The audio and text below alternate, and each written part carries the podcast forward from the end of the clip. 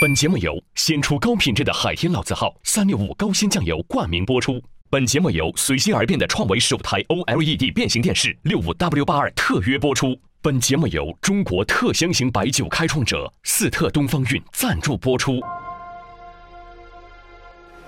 第一季圆桌派，聊个痛快。第二季圆桌派，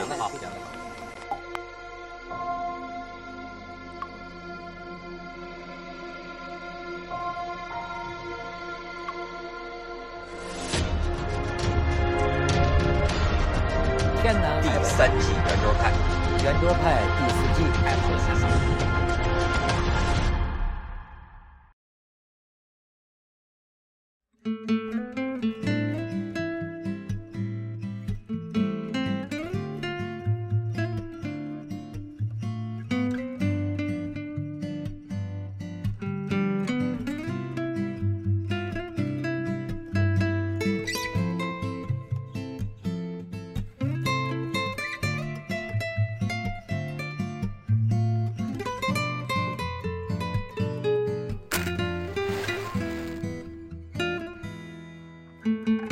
本节目由鲜出高品质的海天老字号三六五高鲜酱油冠名播出，由中国特香型白酒开创者四特东方韵赞助播出。聊聊什么问题呢？我觉得聊聊这个马爷的这个形象啊，我啥形象？体面，体面，体面。我我是一不怎么讲究体面的人。我现在这个桌前面，他们给我找了个文儿：六十五岁老戏骨啊，直播被骂。就您知道那个直播带货的嘛？嗯，哎，说是真是老戏骨、老表演艺术家，人家还是塑造过很多成功的这个角色啊。说弄一个什么短视频啊，哎，这个演技啊，当时你看了都能流泪，那是真的有演技。但是有一天呢，他带货了，带货直播带货，因为人家就倪萍就就就说他这个抠嘛，上节目的衣服是租的，他把冰箱里的鳕鱼放五年舍不得扔，这怎么跟我爸似的？他们所以有人说了。说这个有些年轻这个小偶像带货倒没那么多人骂的，为什么一个老戏骨带货骂的人家下不来台？人家这位老艺术家呢，最后呢就是在这个直播上面给大家道歉，还就说哭了，给观众鞠躬，对吧？就说我对表演是这个呃负责的，我这个因为人家说他为老不尊，对吧？他呢说看到有人说我晚节不保，我好伤心。三十多年，我在演艺事业上兢兢业业，努力演好每一个角色，包括这次这直播带货，我也是想用另外一种表演才能来表演一下。随后关闭了直播间，这事儿你都听说过吗？我看到网上有，哦，对我有时候觉得那些评论就是喷吧，就他他他真的理解这个人做了什么，或者好像我也不觉得他们。我有时候对我是不是该挨骂了？别怕别骂，很鼓励你。没关系，我觉得这种刻意的伤害别人本身就不体面，就不体面的不是那老戏骨，而是这些评论。但是呢，这篇文章的题目，我觉得咱们真可以聊聊。某种程度上，马爷可能没这个问题啊，徐老师可能也没这个，你可能那就是我这有就是问题。说放下面子赚钱，是成年人最大的体面。对于一个需要养家糊口的人来说，对吧？对于一个要承担这个这个这个经济责任的一个一个男人来说，啊，当然也可能也包括女人了。就是说，赚钱有什么丢人的？赚钱没有什么可丢人的。我老说，当你走向呃。这个世界啊，这个社会，你单独生存的时候，第一个目的就是趋利，你就是要赚钱，你不赚钱你怎么生存？你靠别人养着，那更不体面了。对，自食其力就体面。问题是怎么样赚钱？它有两个前置，第一个前置呢是大家要求的，这个就是比较难做到的，叫道德；第二个前置呢是法律。那法律很简单，法律就是你要触碰，您就上那边受罚去；你不触碰就没有事儿。但道德这个事儿，你到底触碰到什么程度，这个很难说，因为中国传统文化中对商是蔑视的。商人重利轻别离，你一商人，你你就是为钱而走，你跟感情没关系。所以，我们呃士农工商，商一定扔在最后头。所以，商人在中国啊，至少有文字记载的这个历史几千年中，都是地位低下的。所以，当一个有成就的人，你像老戏骨，他是属于在演艺上有成就，你去经商，那大家就就开始就文化开始起作用。中国所有的社会现现现象，你要往往根儿了刨，一定跟文化有关。那你老戏骨，呃你可以挣钱，但是什么钱能挣，什么钱不能挣，主要是这个问题。对哎吧？是那那你我觉得一个人挣钱的方式非常多。你比如说最简单的一个挣钱方式哈、叫乞讨，是不是？乞讨也可以挣钱老戏骨可以乞讨吗？啊。你你我不是老西的，我我你比如你说咱们做一测试，我我盘着一腿儿找一盆儿，我找街边上写，我说我过不下去了，谁给我？你肯定有人给你。那说，哎，马爷，你怎么在这？对，人说人人人家马上回头看有没有摄像机，是吧？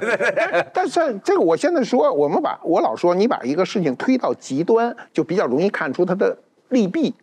如果我们说一个其他的挣钱方法，那说哎呀，我没这本事，我没有这关系，那你就很难。但我推到极端啊，乞讨是挣钱的最没有办法的一个办法。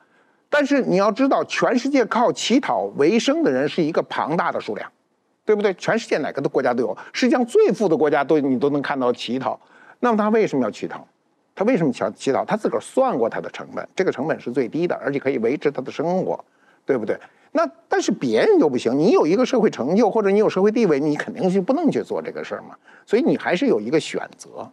挣钱的话，就是因为我们不不对这个直播，啊因为现在直播带货这事儿比较厉害啊，就我们不对这个而言，其实你挣钱是有多种选择的。你不是也这样吗？哎今天让你出场的事儿多了，你推的事儿多还是接的事儿多呀？呃，这个存是存在很多误解的，这你肯定你肯定是推的多，不对不对？很多事儿你不去，你为什么不去呢？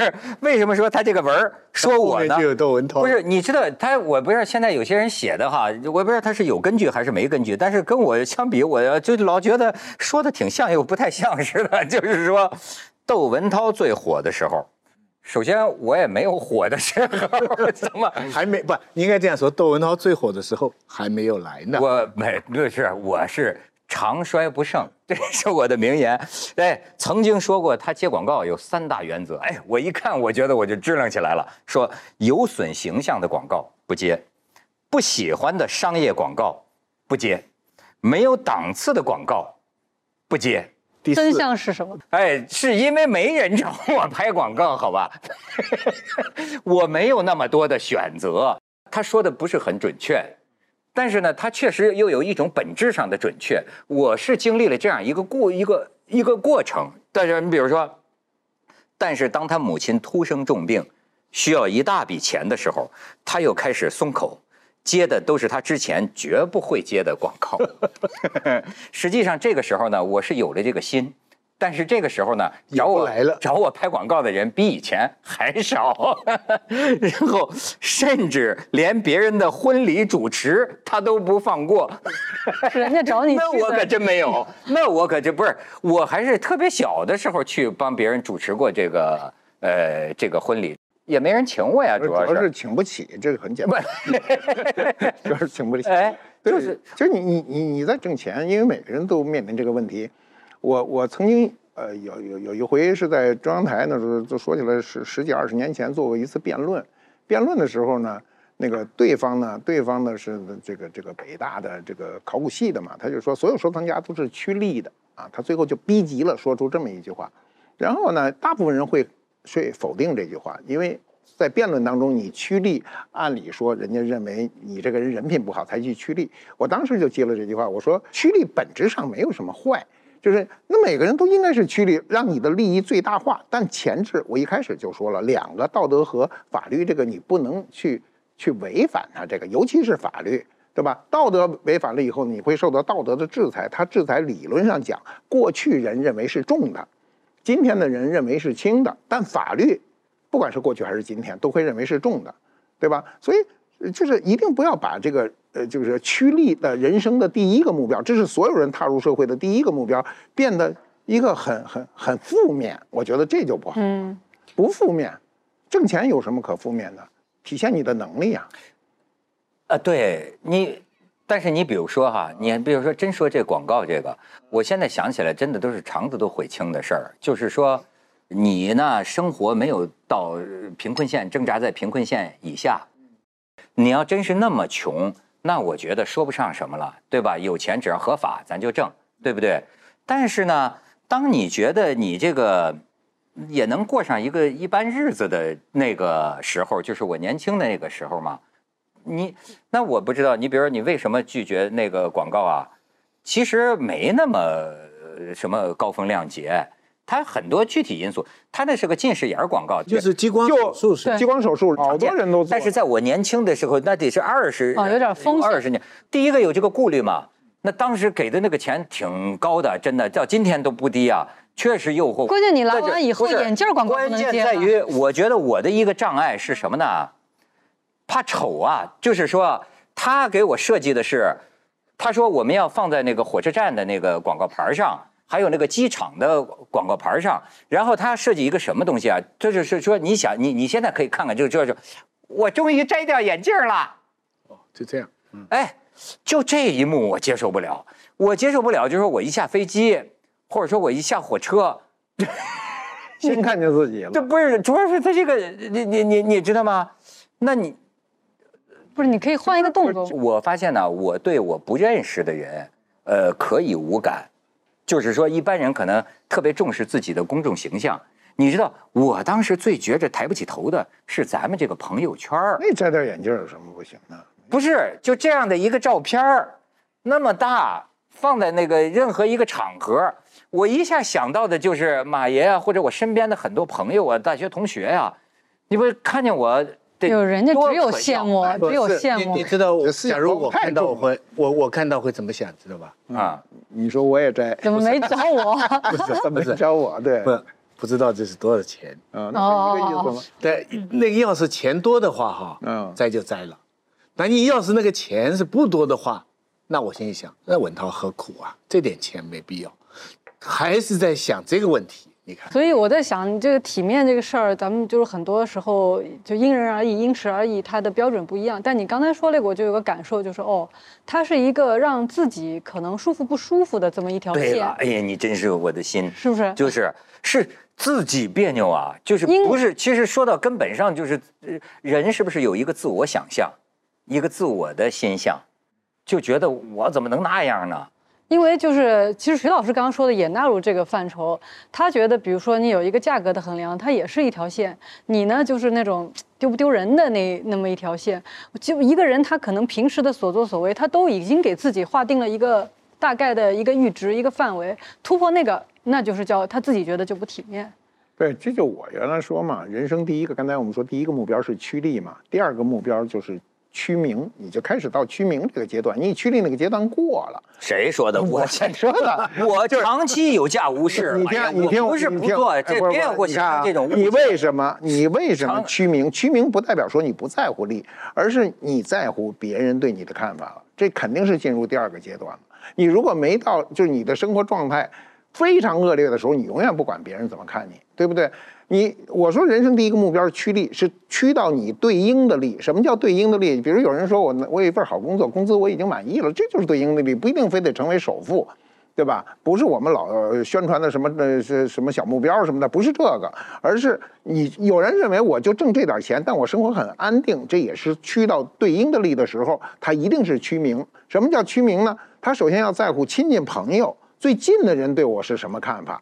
如果你的名声过大，你要在乎公众对我的什么看法，对吧？你再大，你要去考虑国家对我什么看法，民族对我什么看法，那肯定都是趋名阶段嘛，对吧？对人这很很我正常。我们的人性的基本点叫趋利避害。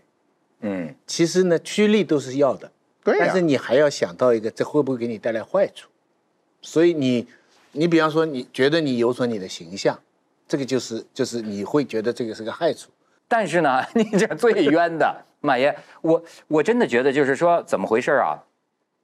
我觉得我对这个社会的很多变化呀，有的人的态度我倒也佩服，说哥们儿不跟了，那就是保持这个操守，对吧？有的人这个操守甚至能够到什么？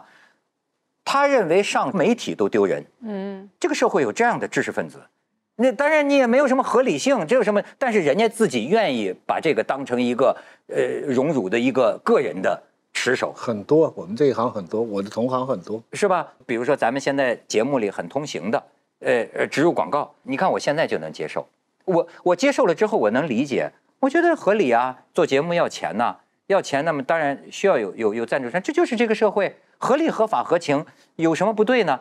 但是你知道，我接受我接受这个是我十年以前，我可能就是绝对不能接受。嗯，可是我现在觉得我不知道是什么是对的还是错的。当你接受了的时候，你就觉得当年的不接受也真的是，是你有所偏颇。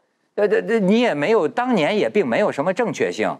可可是今天接受了，我又觉得，哎呀，我怎么不早明白这个道理啊？这我失去了多少啊？黄瓜菜都凉了。没事没事，你近视眼还在，还可以。没有，所以我特别感谢这个海天，人家 在我知道后悔的时候还愿意赞助我们。这我刚才一上来，我不是说那些评论的人都，我觉得他们特不体面嘛。我现在转过头来，忽然我又想到说，哎呀，我说他们很好呀，社会中流砥柱呀，为什么呀？我都以为这年头没人谈体面这事儿了。怎么大家还很在意？你不觉得吗？其实很多时候大家已经不去谈论这件事儿了，有点像那个有一个电影，就那个布达佩斯那个大饭店，就是根据就是茨威格那个小说啊，我看那个那个昨日的世界改的嘛。嗯，它里面不是有一个就是这饭店里头的这个就是这个主人，他一辈子都是其实是就是像个花花公子，但他其实保持着。旧贵族式的那种操守嘛，他他一路你也觉得他干的事情也有争议，这样那样。最后是他在一个火车，因为碰到呃那个一战嘛，然后他在火车上保护一个小男孩，就觉得那些士兵对他太粗鲁了，你不能这样对待他。就是这一件小事儿，他为那小男孩讲话，然后被打死了。就他在那种就最困难的时候，保持着他的这种体面，就这种这种事儿，我觉得我们现在不太说了。但是，居然大家在这个时候还开始呼吁体面，你要以他们说的这个体面的标准去想一想，哎呀，要真这么体面，我觉得有很多事情可以改良呀，可以可以变得更好呀，难道不是吗？他讲的有意思，就是说这种在网上骂的哈，我觉得两种情况的确都可能都有，一种就是随便凑热闹，嗯，另外一种按他这个说法，后面第二种说法呢，真心觉得我们要找回昨日的世界，苛求你这个体面的时候呢。其实是对你的尊敬，对你的看重，就包括对那个哎什么艺术家老戏骨的看重。我想起一件事情，上海有个评论家叫李子云，他原来上海文学的呃理论部的主任，一度也做主编。他原来是夏衍的秘书，是一个非常呃有水平、很正直的一个评论家。有一年呢，我去到他家里看他，到已经是我忘了九十年代还是什么时候，蛮晚了。那个时候的社会风气呢，他已经很看不惯了。他赞助的这些文学潮流啊，就已经是背过时，所以他就有点，他就跟我这个，他其实已经写了一篇文章，批评史铁生。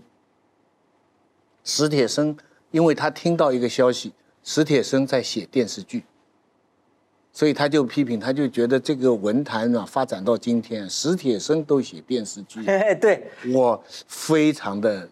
痛心，哎，这曾经一度是个是个标准，哎，然后史铁生就回了一个回答的文章，就哦，呃，史铁生回答了个文章，就是说我也要吃饭呐，啊，我我也要要有要有稿费啊，就为什么我不能写？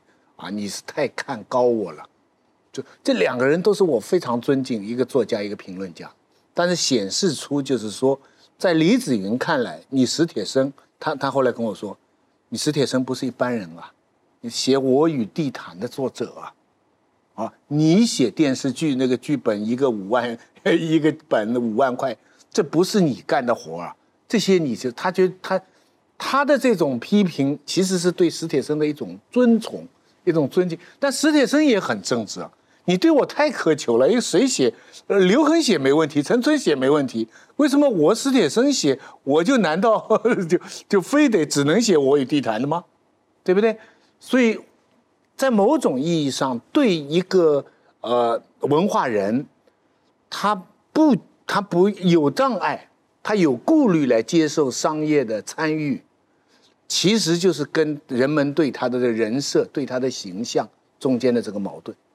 所以有时候批评是一种尊敬，你只能这样来看，说嗯，这个活儿别人可以干，为什么你来干呢？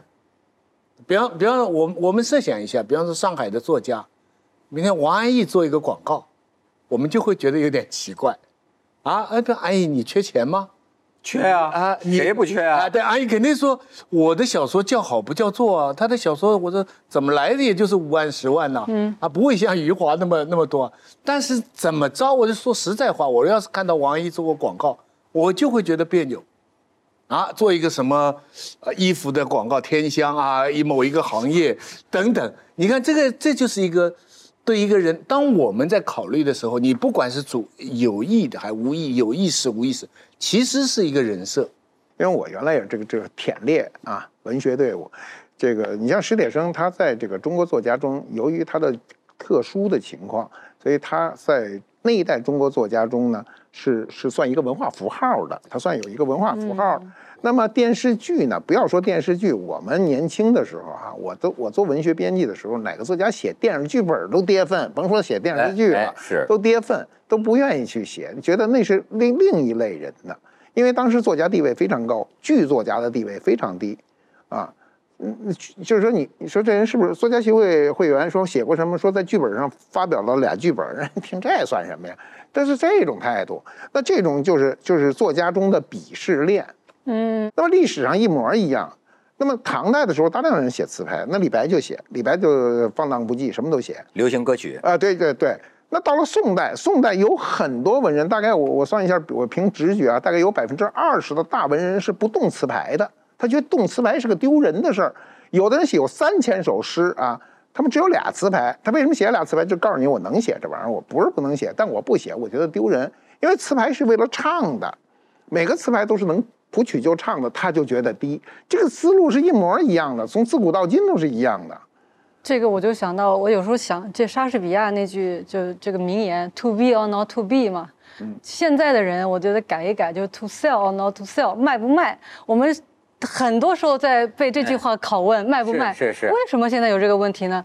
就是过去您刚刚说的那些大诗人呐、或者甚至到像史铁生这一辈儿，他们都还想一件事情叫流芳百，千叫什么流 流芳百世流芳百世，就说当然了我当然是是不是为了就我所有的作品不是为了我今天，而是要往后传的。它是一个但延续的生命。但是到了今天，我们都觉得好像不考虑流芳百世的事儿了。因为我这辈子就这样。对了，我们就这么短，那我这有限的生命当中，我要不要把我这些东西兑换成什么？所以这个卖与不卖的问题就越来越近。这这两个都要考虑。嗯，人生就是两个考虑：第一，你尽量的把今天活好，尽可能的让今天快乐；第二，还要考虑明天能不能这样。其实作家的这个不同，无非是他要想，我今天这辈子要活得好，我尽量活下去，写出好东西，得到荣誉，得奖，呃但是更重要的，我的东西能够传下，在我的生命之后，他是我的生命的言传。当我们看沈从文或者史铁生，他现在人在不在不重要，他的作品在，所以是有一个很很大的期待。演员也一样，但是我是听到不少老戏骨私下里后台聊天啊，就经常这个这个就是感叹啊，丢人就有钱，有钱就丢人。他们可能就是面临你说的选择，我去演什么，我去演什么，是不是大众的或者说演电视剧去，小众的甚至说去演了个电视剧，都觉得有点臊眉打眼。他呃演就是演员本身来说，他能够连续的演话剧，尤其是那些好的剧场演话剧，这就是职业上的一个非常大的光荣，因为他是不是镜头一段一段卡的，他必须在台上一个半一个小时、半个小时连续这样下来，眼泪是直接这样下来，所以好莱坞里边，他演出演员工会里边也佩服那些能上剧场连续演的人。难度系数大。呃，钱虽然少，但是你还愿意让他上，但是他也有他要去演连续剧，那钱就多。这这当然有哦用的那么我们好的人，他两者兼顾，但是有的人就是有所那么我们是不是可以得出这样一个推论，就是说，呃，这个难度系数高的比较高端，但是不大挣钱；难度系数低的就比较挣钱，但是没那么高贵。它大概的呃概率，最简单的概率就是说，你通俗的娱乐性的东西，因为它受众广泛，所以它容易赚钱。那你任何的比较严肃的高雅的艺术，它在当时啊，它因为受众少，所以它一时间没有太多的钱。啊，所以呢，艺术家呢，当然你也可以，我只靠一头，我我只管赚钱。像张恨水，他当年写小说，他不管我流芳百世吧，我就写，他一辈子写了几十本小说。啊，鲁迅给他妈妈送书，不送鲁迅自己的书，送张恨水的书。是张恨水说，但是你说你呃后来写文学史，连张恨水自己也知道，他不会去，去去，我说我比鲁迅重要，因为我写的多，我啼笑姻缘。文学史啊，文学史，那你说我们现在文学史肯定避不开四大名著，是吧？啊，或者明代的四大奇书，那个都是通俗的，那他当时都是最大的，对呀最大通俗的，对呀它也进入文学史。对呀，就是我们呃，我们有一种东西叫时代的偏见，就是当代人他会有一个偏见，但是你拉开，我认为至少要过个三五代人，你再翻过去看那个时代的时候呢，你就能够感比相对比较准确的感受那个时代的呃利弊吧，或者说优劣。那我们今天无非就是在优与劣之间游走，在利弊之间权衡嘛。两害相权取其轻，两利相权取其重，就是这么一个道理。其实生活中不光是文化人的体面，什么人都有啊。对呀，公众依然也有生活中的体面。你比如体面中呢，过去啊，你比如我老觉得上海人特在乎，就是为什么上海人在乎？你比如说你们你你们上海人管这个钱包不叫钱包，叫皮夹子啊？为什么叫皮夹子？因为在民国时期的有钱人拿的是皮质的钱包，没钱人拿的是个布钱包，所以他要把那个皮质这个这个凸出来，凸出来的嗯叫皮夹子。然后呢，你那个钱叫钱啊，他那个钱叫钞票。你们上海人还有铜钿几个铜板儿，我钞票就你听着就高级嘛，它比钱就高级嘛。我就碰过这样的人，老派一点的，比方义军的妈妈，那那是已你这个老公啊，嗯有懂的吧？有铜钿，那是比如我碰到过个人啊，这人特别有意思。你比如说，他说那时候啊，我们年轻的时候啊，他穿一条新裤子，那那我们说，哎呦，这裤子不是挺好，我们买条新裤子不是就完了吗？不，他一定这么表达，说我这个裤子啊很高级啊。他说用一个高级的词儿，我们买一条裤子从来没想到这裤子什么叫高级，然后他就给你强调我这个裤子里的含毛量是多少。没毛病。你就那哎，我们上海人 体面就不会穿着睡衣满大街走了。对对，上海人就很 在意这些 东西。哎，就是你们的那那就还有那个穿那个衬衫，原来穷的时候，嗯嗯，就那个这这个领子衬衫领就是个领子嘛，假领头，就是个假领子，我还有呢。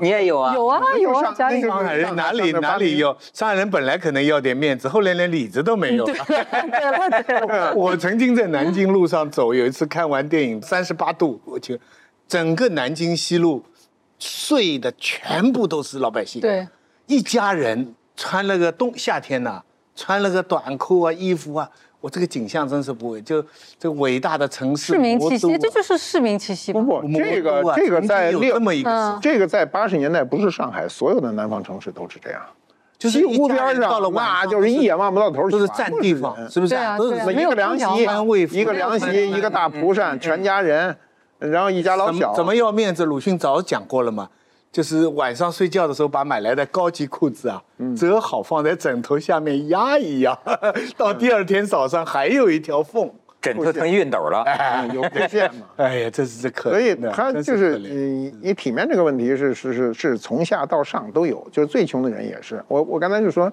那人啊，他说话这个，他吃完饭他跟你说话也不一样。你比如那时候我们吃饭都是到食堂去打饭啊，打饭有钱的人买个荤菜，没钱的人买个素菜，是吧？荤菜两毛钱，素菜一毛钱。然后你问他中午吃的是什么，他一定不说他吃一荤菜，他说他告诉你，他一定这么说，我中午吃的是肉。就是他老往高里的。后来我就发现他这个人呢，他就是要，他不是虚荣，他就是要讲，他觉得这么特体面。啊，我们说吃一荤菜，因为我们过去荤菜跟今天的概念是不一样的，比如肉炒豆角，这算荤菜。是啊，有肉就算荤呐。，对他，现在人认为荤的那就是大鱼大肉，一烧肘子得全是荤的。哦，所以他在荤菜中呢，他不是说我吃一荤菜，他只是说我吃一肉。其实肉在他这个菜里的比重并没那么大，他要突出去讲这些事。谁都有谁的体面。哎，连有一这个种可以形容成虚荣，就是他有一点点虚荣。它是不是如果说的大一点啊，有点像我们说的礼，就是礼的本质不是礼貌啊，就什么你处于什么位置的人该对应的做什么事儿嗯，穿戴、说话、行为举止，你符合你的身份，就是礼仪，就是体面。这个本来呢是社会上就排的很准的，这考验就是你一个文化人，哎，好，可是现在突然有来了一个诱惑，对，比如说研究生学历的，呃，去卖网红鸡爪，这大家都看过吗？哎，太正常了。呃，香港的很多这个写专栏的这个文人，我认识好几个家里开牛肉店，呃，牛肉面的。他们就讲香港，呃，要不说最近这个疫情啊，影响好多演员啊，也都失业了。那有的演员就去送外卖了，有的演员就去扛大包了，就是哎，按按按说也谁就做保安了？哎，对对对，港姐，港姐的第第几名的一个就去做保安了，就被人拍了，变成新闻了。哎，你觉得这个是不是在香港市民当中好像接受起来就觉得挺自然？就好像不不，他之所以成为新闻，也是因为他突破了他对应的。哦，也有点不自然。但是你前面讲的对，就香港一般的文化人没有那么传统中国这个文人的那种优越感，因为他是一个，他是一个码头嘛，各方面来的人，你原来地方地位很高，跑到这里你要谋生，你 你还是要开开烧腊店，对不对？所以一般文化人在香港，我们以前都说过。呃，香港的文化人是半俗，就是他会讲的比较俗；内地的文化人是半雅。比方说，你 你同样一记者采访，你请内地的一个作家来说，你最近在思考什么问题？他通常就会。这个阿富汗，阿富汗最近的局势啊，或者是中国的现在这个什么明星的什么走向啊，皱起眉头，人文精神啊，对不对？香港的作家，你要是来采访他，顶洋文情啊，对不对？我在哪里？这他他要显得比较熟，对不对？显得你你周星驰，你去问他采访，他才不会跟你讲我艺术长久啊，将来什么生命，他不会这个。那这是一个分别。但即便是这样。现在你一个 选美小姐出来以后去做保安，还是被人家报道，就是打破了社会结构的冲击太大。那那那马爷，你觉得这叫不叫不体面？那对于他个人来讲，我觉得他肯定是要突破传统体体面这个观念的。嗯，但是我觉得从社会整体上讲，就是一个简单的道理，叫适者生存。对，你你你所谓体面不体面啊，其实。我们今天社会是因为相对比较稳定，你们来讨论这个问题。在中国历史上啊，明清之间啊，清朝到民国之间，民国和新中国建立之间，这时候有很多人他社会地位都发生巨大的变化，他要重新去谋生的时候，这个事儿都放下了。你不放下不行的，嗯，社会不给你不给你其他机会，那你的体面已经变得非常不重要。因为我在体面，我认为体面在生存面前。没那么重要，对，啊，就是你为了活下去，你你你可能什么事儿都要去做，只要你不违法啊。我们前提说不不违法，不杀人越货。但是，呃，对于一个平稳的社会，我们社会现在相对来说都比较平稳，没有大的动荡。那你改变你自己的。就是过去固有的这种形象，尤其是文人形象，或者是被人文人塑造出来的形象，比如什么小姐啊，这什么小姐，选美小姐，选美小姐，选美就叫 文人，文人文人塑造出来的一种文化形象，叫叫叫叫选美小姐，是吧？呃，你让他去做佳丽啊，什么佳丽？佳丽，佳丽，佳丽当保安了是吧？对，当保安了，当 佳丽当保安了，当保安。还有现在，我现在还有一个问题是我们根本不清楚的，也许这个佳丽当保安是人家饭店的一个噱头，人拿它做广告，你都不知道啊。哎，那叫饭店的体面。对对对，饭店就体面了吗？他体面了吗？小姐也获得了高收入，就是他为什么去？他一定是收入比常人高的，这个可以判断。他他就是基本上就是说体面不体面这事儿，说到最后是个社会共识。我们社会怎么认为这是是它是不是体面？我们现在就是就是前所未有的说到那么多不同观念、不同潮流在冲击啊！你比如说呃那个安迪沃霍，为什么那可口可乐画那么多就是作品呢？他就是说你不管是很有钱的人还是最没钱的人，你们喝到的可口可乐是一样的，你不可能买到一个更贵的可乐或更。便宜的可乐，它就是一样颠覆文化，哎，它颠覆这些东西价值观。那我们现在就是这样啊，就是你说你一个什么，你文化符号、社会形象啊什么的这些，遭到了颠覆，就说那你最后的你的生存能力是怎么样子？而且刚才我说，就是我们成为流芳百世的机会几率是不是越来越小了？我们越来越看到这个潮流时代不停的洗刷。那我们能成为什么经典？这这这概率越来越小。那是不是我们就应该在这一世接受很多不同的？有有个经典就是写中国传统的事，这个阶层在社会变化当中的地位的降落，嗯，和他的脸面不肯放弃，那就是孔乙己。啊，这个鲁迅就活化出这么一个，那就是考试本来应该是考科举的人嘛，嗯，他到了 腿都打打瘸了，酒钱都欠着，对不对？还要说回字的多少种写法？回字四种写法。这个当代很多这样的人，孔乙己。那但是我觉得现在你要用历史之同情的眼光看起来，孔乙己也有值得同情。当然，当然，对吧？那也是不是？当然，也有风骨。当然同情。那个小孩的角度，其实也是让我们同情。你的他已经穷到连喝杯酒都喝不起，他还回字四种写法，还教旁边，他文化。那我那我觉得这种人很好，精这种人活着，他有一个强大的精神支柱，这种人很好，所以他就安贫乐道。就是我这么穷，我认了，但我精神上比你，起码我认为我比你。这是颜回啊，对呀，对吧？一箪食，一瓢饮，回也不改其乐呀。这哪？这所以回字几种写法，孔乙己从这儿来，孔乙己跟颜回也能搭上关系。但是你说他有一个问题，比如说啊，研究生去卖鸡爪咱也听说什么原来大甚至大学教授可以去卖茶叶蛋。他要卖成了，大家又觉得哎，企业。我我要我要说的正是这个意思，就是说，如果他火了，哎，他变成了一个鸡爪大王，他变成了一个鸡爪托勒斯的一个总经理，他变成了首富。有啊，哎，那体面了吗？这个教授体面了吗？体面了。这个教授体面了吗？转型体面了，或者就是说获得了新的尊重。我们现在这个认为，只要你成功了，就所谓你有钱了，那就是体面了。你比如那北大的毕业生卖猪肉那个事儿，闹的就前些年闹的多多热闹。那那叫陆步轩吧，叫什么？我记得名字是吧？后来我看过他一段采访，就是有人说他赚了多少个亿，他说他就说猪肉有那么暴利吗？猪肉没那么暴利啊，猪肉是一个大家都看得见的，利润是很低的。他是通过他的，其实高等教育对他来说还是有好处。他思维方法跟人不一样。同样一个猪，就咱咱咱俩一人拿半片我卖的就比你多，因为我知道从计算上怎么能把它计算的更为合理。其实就多了那一点儿，导致他就比别人就发了财嘛。那社会又重新对他有认知嘛。一开始对他认知非常负面，当他成功以后，对他的这个认知就正面了嘛？你像那个罗永浩嘛，最典型的这个例子，因为他开始做手机嘛。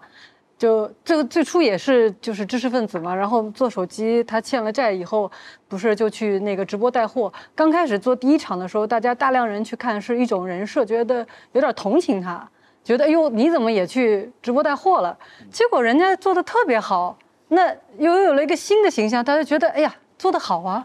非常成功啊，没什么丢人的。但是我看，至少人罗永浩，人家对外说的也算是回也不改其志啊。嗯，人家说的是我这是为了还债。对啊，我还完了债，我还是要搞我原来的。他不是说喜欢弄电子产品还是弄手机，我不知道啊。那意思就是说，我还我我我这是还债，我不得不如此。但是我还完了债，我原来的志向该干什么？我还回到我原来的。我。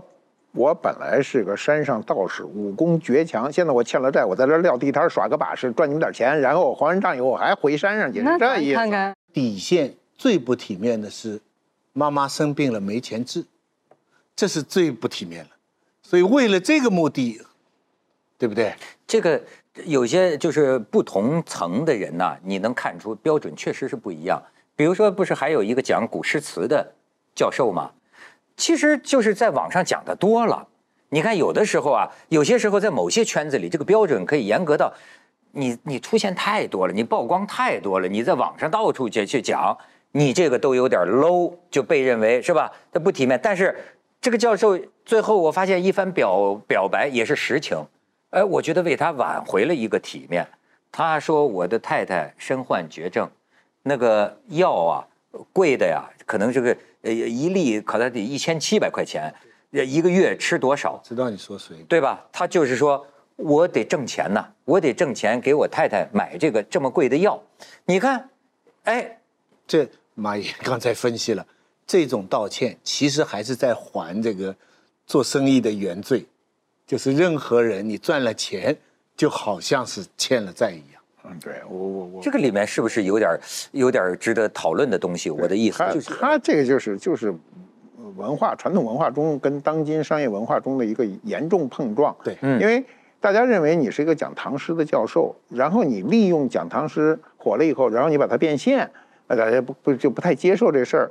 那么他出来只有一个办法，就是就是来挽回自己的影响是什么呢？就是我被迫把我心里的话跟你说，来告诉你我我的为什么要赚这个钱。那我如果说我有一个极好的收入，他得了癌症，我根本不需要考虑这个钱，那我肯定不会去做这个事儿。那我觉得是可以的呀。你看这篇文章，他讲我这逻辑不就是吗？不就感觉非得是我母亲有了病，嗯，我的这个什么广告都接，虽然没有啊。都变得似乎是他替你可以理解，他不是他替我赢得了体面。对，他说他为什么接了广告呢？原来不想接的呢，因为他家里的这个情况。对，广告是趋利，后面这个家庭这个需要是避害，就就得这样来进入这个游戏规则。其实站在站在一个公平的角度上讲，作为一个大学的啊这个文学教授，你去什么带货卖点钱，作为。呃，一个这个生意失败的人去卖货卖点钱，这些都不必再把背后的这件事儿跟你讲。可是现在，当你成为公众的呃这个人物的时候，由于你又利用了公众对你信任的这个东西获得红利的时候，那你被迫要把背后的事情讲出来。你要不讲出来，别人受不了啊。呃，就是说体面，但是呢，当我们表明困境，我的困境的时候，就可以解释了这个不体面。它就变成了，也就是个解释。我同意你这个话是个解释。那你肯定是这样的，因为按照我们传统的认知，中国这么多大学，这么多教授，有多少人去上去去带货去呢？我觉得还是有很多教授他拉不下这个脸，他即便能带，拉他他拉下来他也带不了货。现在不要说这个，有流量的明星有很多上去也不带货，有的人是有流流量，看的人很多都是看热闹的，因为你生性不是干这个的。你看人干得好的人，那人家本来就是卖货的。一个人一一行吆喝一行，因为这个今天是我觉得像像这种直播带货，这个是把很多商业直接推到前台了。过去你是看不见的，过去卖东西不都是售货员吗？对不对？不，就是我也趋利避害啊。嗯，我对这个带货没有什么偏见，我主要是觉得责任负不起啊。你你你带你我你带你怎么能保证全是合？就是你他哪怕都有合法的证明。万一出了个什么事儿，你赔得起吗？或者说你负不了这个责呀？我不是说怕丢人呐，我是说我得要带货，那得一个专业队伍。人家有团队的嘛，都会开箱啊。对对对，那你得有这个机制啊。真的操作过程当中，不只是一个脸面的问题，不只是一个损害人设的问题。也是个专业。嗯。我参加过门户网站，不是带货，门户网站的这一类的这个活动。他们就讲，就是很多人叫垂直嘛，嗯，就是微信公众号嘛，就是怎么你怎么来写你的微信公众号，广告就会投到你这里，使得你的每篇文章可以值几万甚至十几万，什么什么就很多。讲了一套道理，比方这个道理我都明白，比方说你的话题要专注，要专门，啊，你要有专业性，你要讲到专业性。但你又要考虑性的品牌的操作，又要听他们暗中的这个引导，使得人家就买这个牌子的书包。但是所有的这些操作，我上去发言的时候，我说真可惜啊，跟我从小受到的关于写作的训练完全不同。因为我所受到的写作的训练，我要写文章的是要没有功利，要不不要为特定的对象服务。要讲自己的真心话，你看，全都不是的。所以我假如说也要写这样的公众号了，我当着他们的老板就这样说：我假如也要这样写的话，对我来说就困难重重了。那对于旁边那些新的写手，他没有这个困难，嗯，因为他没有以前的这套训练，他也没有别的文章，是不是？所以这个中间的冲突，除了我们刚才讲一个面子上，这个这个要专。你的本身的讲，说难听一点，你的研究、你的学问做的越投入，你要转型就越困难。不，这个这个里边啊，其实也有真正的这个怎么说呢？利害以及啊，你要挣长久的钱，还是要挣一时的钱的这个考虑。每个人都有一个安身立命之本。你比如说，我说，哎，我呃可以接受，也愿意拥抱这个商业，拥抱这个哈。但是呢，你是主持人呐。啊我现在这个这个界，我现在的这个叫叫叫叫什么？就是我可以推到哪里啊？就是我可以做广告，但是广告就是广告，对吧？我要告诉你，我因为我不能欺骗观众，我不能把广告的话当成我自己的话，让观众以为，对吧？因为这个倒不是说我多高洁啊，而是说你人家凭什么看你的节目啊？就是因为你你你你说的，我也不敢有信心，谁知道？这反正那个意思就是说，你你你不能失去那个基本的一个，呃，我我觉得是行业基基基本的。伤害到你的我说这个，我发现有点心里没底气。不不不不，很很有底气。你按照协定，你在节目里讲一段广告词，什么什么好。这是一回事，对。但你在聊天当中，你本来并不觉得这个学校好的，对对对，觉得这个好，对。现在你啊，开开玩笑的说，哎，其实是这个好啊，什么，这个就违反职业道德，嗯嗯哎，这个就违反，甚至违反了你个人的操守原则。还有还有一个是你的身份决定，因为你是一个文化人，你不是演员。演员演演，你听我说，演员演广告怎么演都没事因为我是演员。呃，对。但我们这样的身份是特别不适合弄这个事儿。对着你要融进去说的时候呢，他是带了你的身份的真诚。你身份要融进商品的时候，就风险增大。如果你的身份融不进商品，你比如说我问你，你你为一个妇女的用品做广告，就你没使过这东西，违法呀！你现在。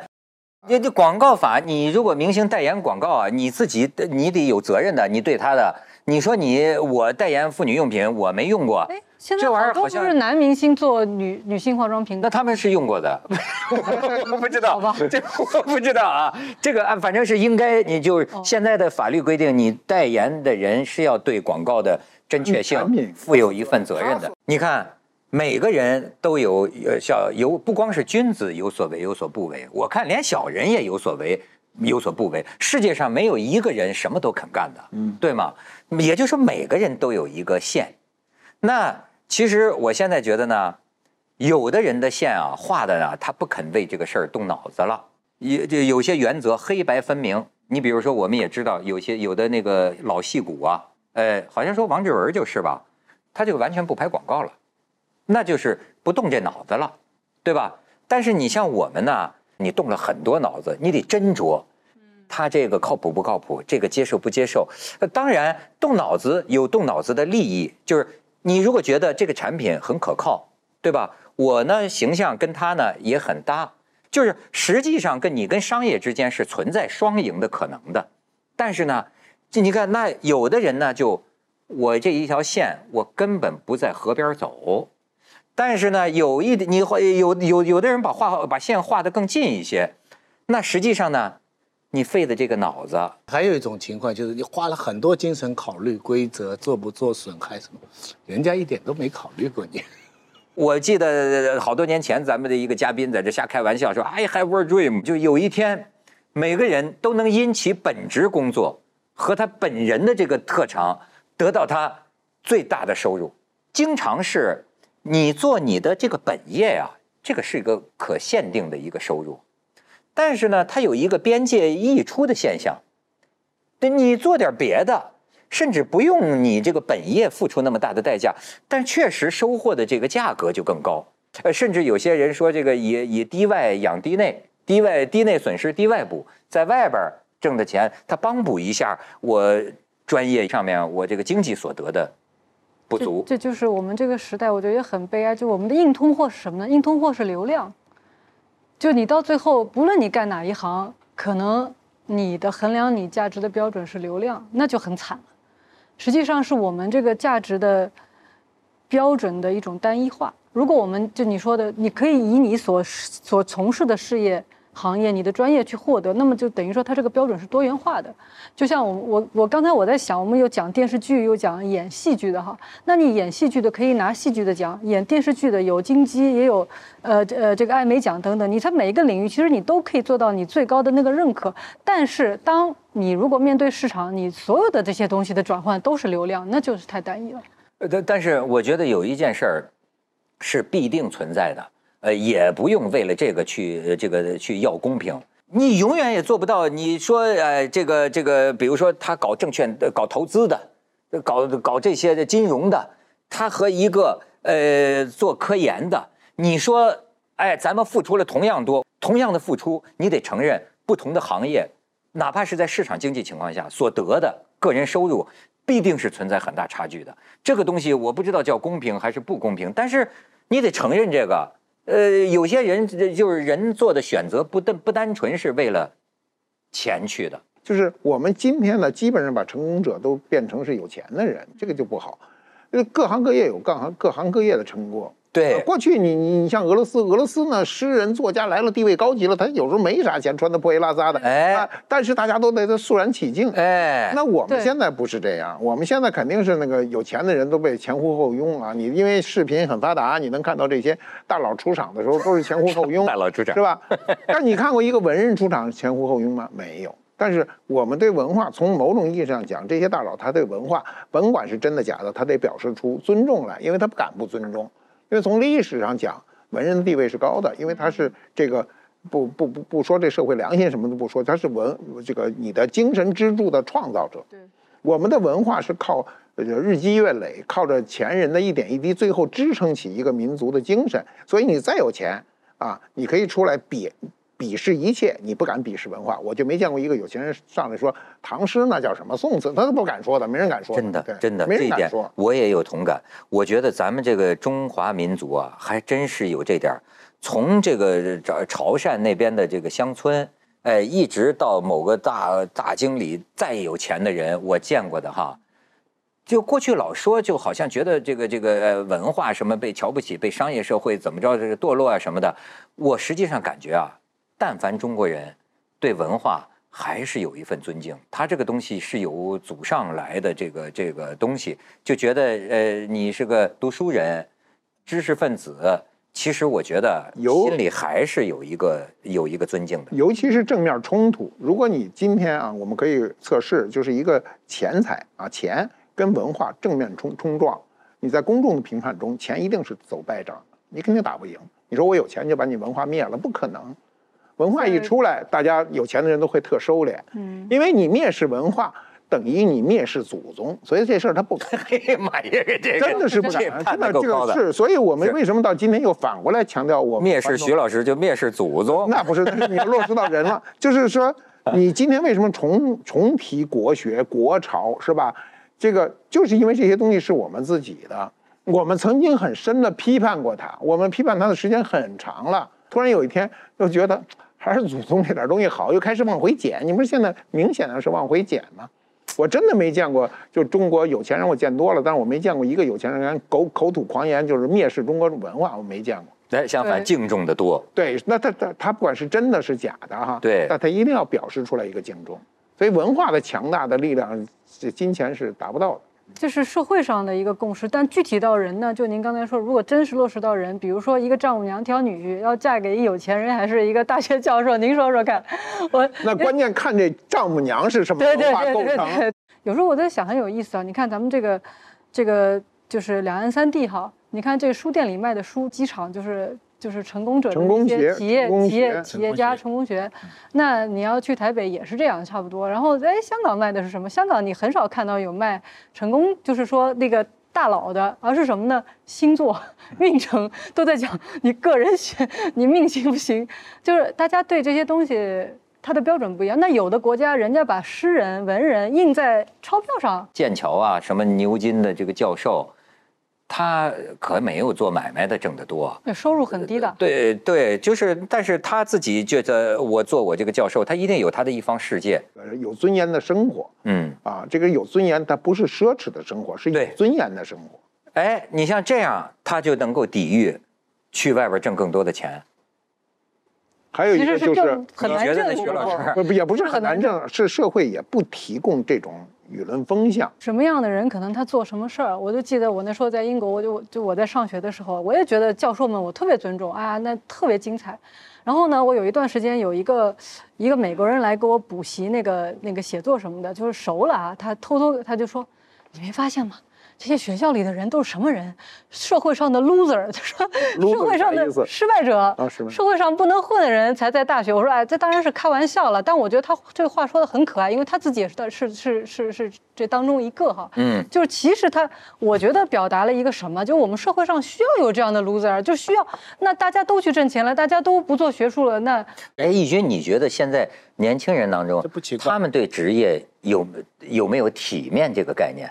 哎，我觉得有，就说哪个更好的吧，就有会觉得做哪些工作是体面我觉得特别令我惊讶的一件事情是，现在年轻人越来越多喜欢去大厂嘛，就是大的牌子的，就是大的企业、大的平台嘛。嗯我就我经常跟我身边的年轻人说，我说我现在你要跟我说这些就是名头特别大的企业、特别大的平台，我说我真不会想去，因为我自己的个人经验，我会觉得，那你耗在那儿更多的精力是周围的人啊。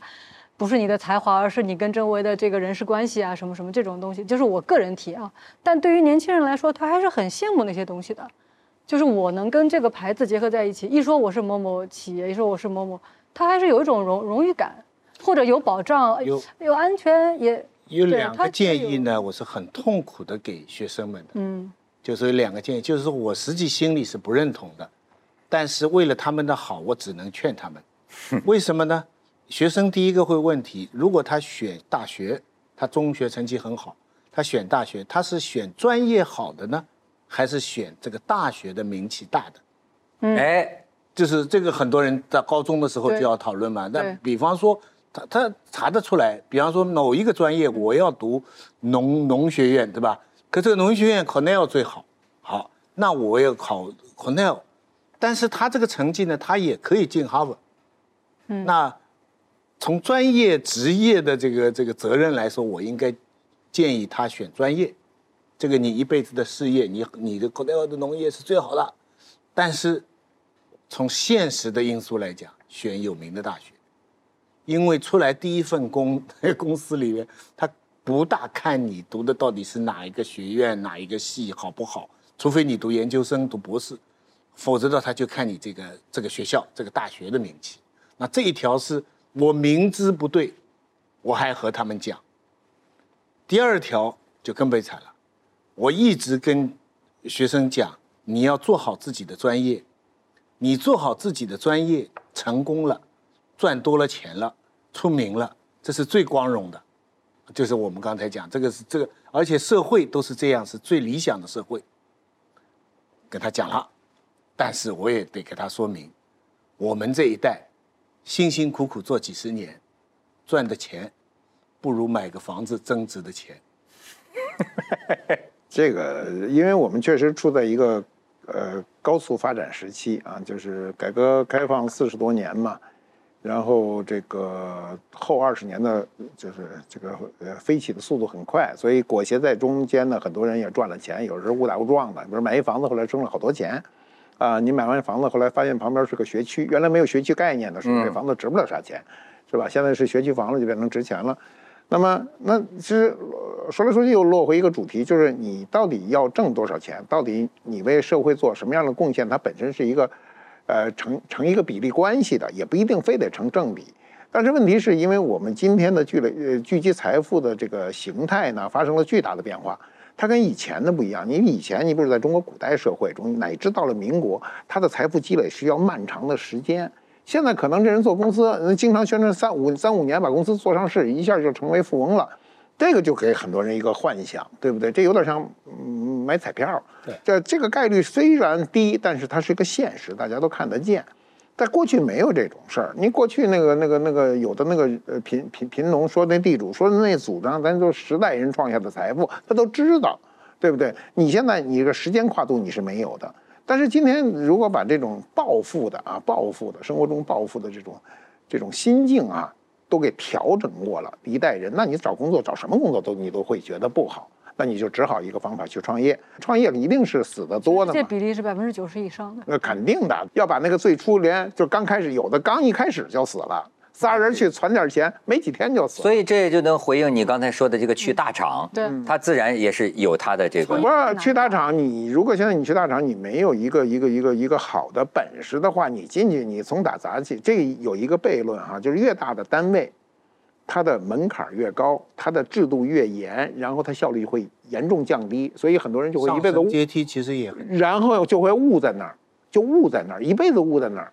如果你在人际关系处理不好，那你肯定就是这辈子你就在那儿好了，创业比例很低，大厂又 前途漫漫，嗯广告一时半会儿还没人找他做，啊不，你这个就是说 怎么办呢？我我是觉得啊，原来我给年轻人建议，我觉得你人生如果做第一份工作哈、最好的一份工作一定是要跟人打交道。嗯，跟人打交道，你会学出来很多。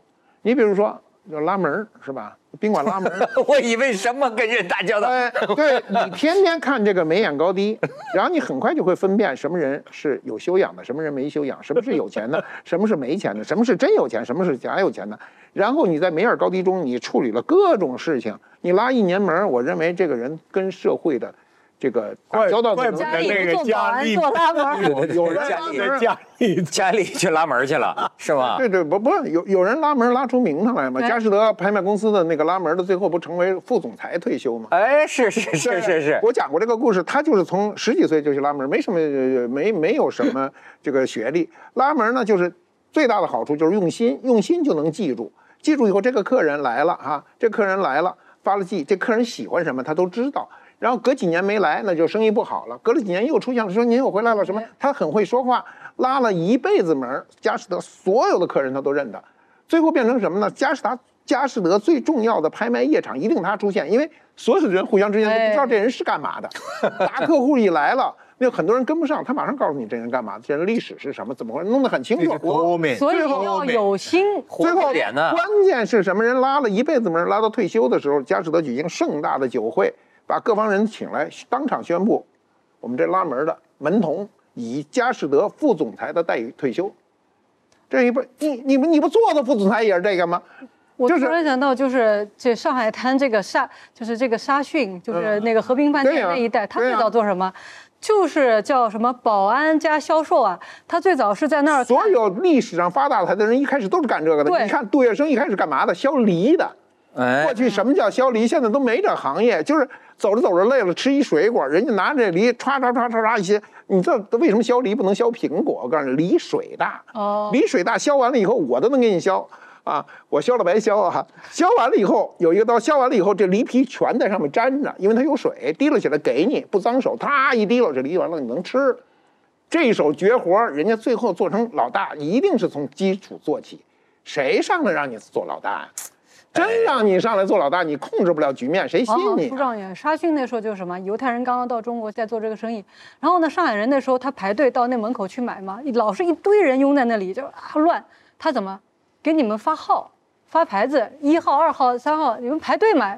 结果一下子这个有秩序了，销量也上去了。这老板一看这个好嘛，然后他就从这个开始做起。所以你哪一行，不管你在大厂还是创业，观察，而且你我刚觉得特别同意您说的跟人，就是说你观察人，在当中寻找智慧，寻找门道，这个就太太好了。你看到后来你看现在正能量成功者往往都是跟人打交道，医生、嗯，律师、售货员儿，主持人，这这他是 对对。他说我也该发财啊，跟人天天跟你们打交道，啊跟人打交道特别跟我们打交道局那个越打越穷。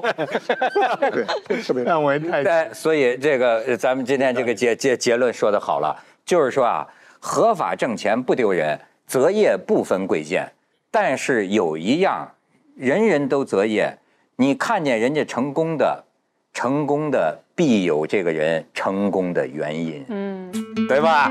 这也正能量了 啊！大谢谢谢手姐姐，大手启发。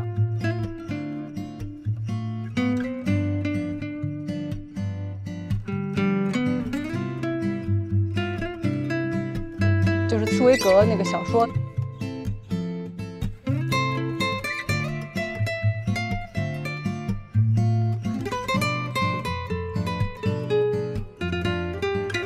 原来是夏衍的秘书。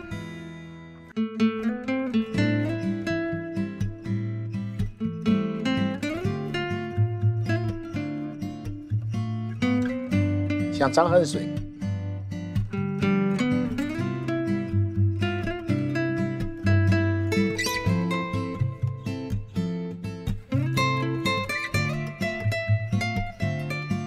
啊，或者明代的四大奇书。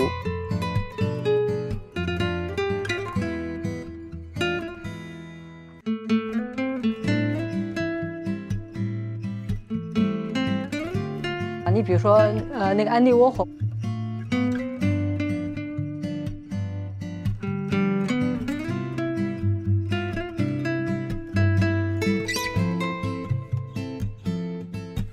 这是颜回啊。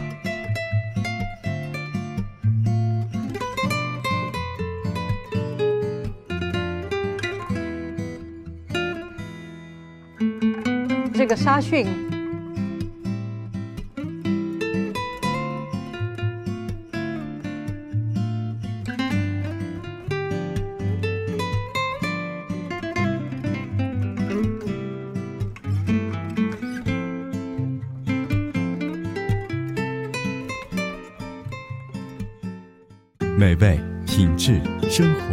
海天三六五高鲜酱油。本节目由随心而变的创维首台 OLED 变形电视六五 W 八二特约播出。本节目由中国特香型白酒开创者四特东方韵赞助播出。你的热爱正在热播。